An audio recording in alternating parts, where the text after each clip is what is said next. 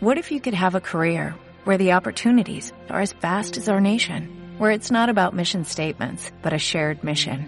At U.S. Customs and Border Protection, we go beyond to protect more than borders, from ship to shore, air to ground, cities to local communities. CBP agents and officers are keeping people safe. Join U.S. Customs and Border Protection and go beyond for something far greater than yourself.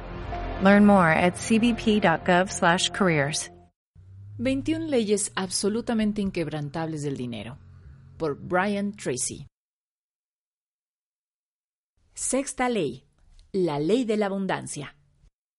Vivimos en un universo abundante, en un mundo donde hay suficiente dinero para todos los que quieran y estén dispuestos a obedecer las leyes que gobiernan su adquisición.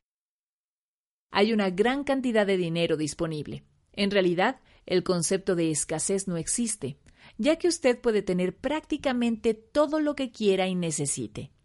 Vivimos en un universo generoso, y estamos rodeados por todos lados por bendiciones y oportunidades para obtener lo que realmente deseamos. Lo importante es entender que su actitud, ya sea de abundancia o de escasez hacia el dinero, tendrá un impacto fundamental en el hecho de volverse rico o no. La primera conclusión de la ley de abundancia dice que la gente se volverá adinerada porque decide volverse adinerada. Los individuos se vuelven adinerados porque creen que tienen la habilidad para hacerlo, porque están convencidos que lo van a lograr y actúan de acuerdo con esta creencia, y en consecuencia hacen las cosas que permiten que sus creencias se vuelvan realidad. La segunda conclusión de esta ley es las personas son pobres porque no han decidido volverse ricas.